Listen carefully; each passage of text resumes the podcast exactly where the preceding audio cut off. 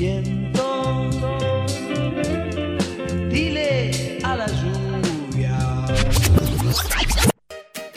Hola, ¿cómo estás? Te damos nuevamente la bienvenida a nuestro curso de capacitación constante para personas curiosas.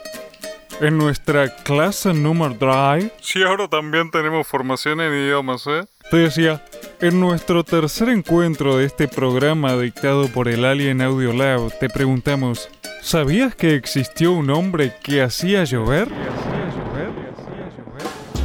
Don Juan Baigorri Velar fue un supuesto ingeniero, supuesto argentino, que supuestamente inventó una supuesta máquina que, según decía, generaba lluvias. Que si nosotros dudamos, no, para nada. ¿Por qué?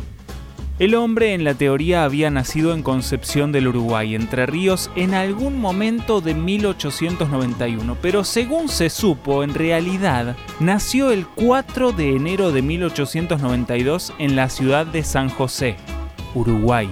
Es decir, que era uruguayo de nacimiento. Hijo de un militar, supuestamente estudió en el Colegio Nacional Buenos Aires y una vez finalizados sus estudios secundarios, viajó a Italia donde supuestamente se especializó en geofísica en la Universidad de Milán. Todo bastante incomprobable. Luego, en algún momento, el ingeniero ya recibido volvió a la Argentina y se desempeñó en distintas empresas, trabajando en la detección de minerales e investigando las condiciones del suelo a lo ancho del país. Y fue precisamente llevando adelante esas tareas con una máquina que él mismo había diseñado que percibió algo curioso. Según sus propias palabras, cuando conectaba el mecanismo y se ponía en funcionamiento, se producían lluvias ligeras que le impedían trabajar.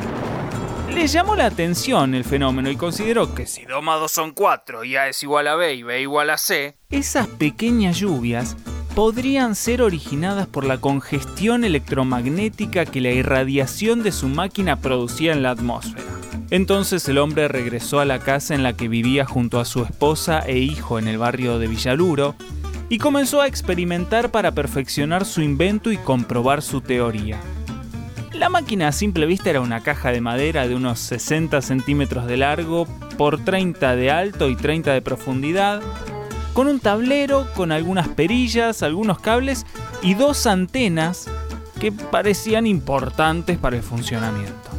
En el interior, según contaba Baigorrita, los amigos le decíamos así, había una combinación de cinco metales radioactivos fortificados en su acción por el aditamento de sustancias químicas que eran el corazón de su invención. Por supuesto que podía fallar y tenía sus detractores, entre ellos el mismísimo titular del Servicio Meteorológico Nacional, el ingeniero Galmarini, pero con un alto grado de efectividad. Cuando Baigorri se dirigía a un lugar, encendía su máquina y anunciaba que iba a llover, llovía. A veces más, a veces menos, pero llovía. Quizás era solo un muy buen pronosticador. Creer o reventar en 1938 la localidad de Pinto, en Santiago del Estero, atravesaba una de sus peores sequías. Hacia allí se dirigió el ingeniero Baigorri junto a su ayudante, el ingeniero Miatelo, y luego de 50 horas de trabajo, hizo llover.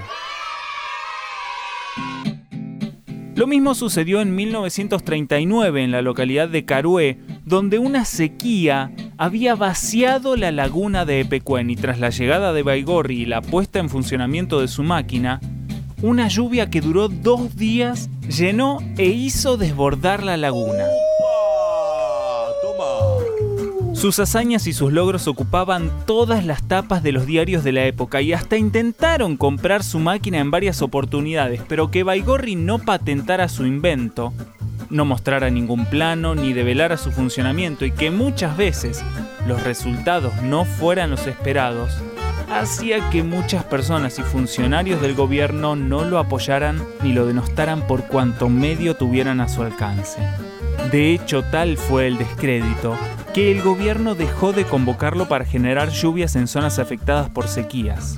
Fue así que con los años el ingeniero se recluyó en su casa y dejó de tener tantas apariciones televisivas. No brindó más entrevistas y su actividad pública disminuyó considerablemente, aunque nunca dejó de llover. Finalmente, en el año 72, el ingeniero Baigorri Velar murió. Lo increíble es que hasta la fecha de su muerte resulta imprecisa. Hay quienes afirman que falleció el 24 de marzo de 1972, pero hay quienes, agregando algo de romanticismo a la historia, dicen que murió un día antes, el 23 de marzo, Día Internacional de la Meteorología. ¿Y a qué no saben qué? Dicen incluso que ese día en Buenos Aires llovió. De sus máquinas, porque había construido dos, nada se sabe. Una supuestamente la desarmó Baigorri mismo. La otra podría haber sido incautada por el ejército tras su muerte, aunque desde la institución lo niegan rotundamente. Lo cierto es que si su máquina funcionaba o no, nunca lo vamos a saber. Como tampoco sabremos si las máquinas las tiene alguien y las está usando a su antojo.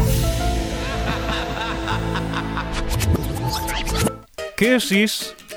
¿Genio incomprendido o chantapufi rioplatense? Usted es un sinvergüenza. Hasta aquí un nuevo encuentro de nuestro curso de capacitación constante para personas curiosas, dictado por el Alien Audio Lab, claro, con el aval del Ministerio de Educación y en coordinación con distintas casas de altos estudios del país.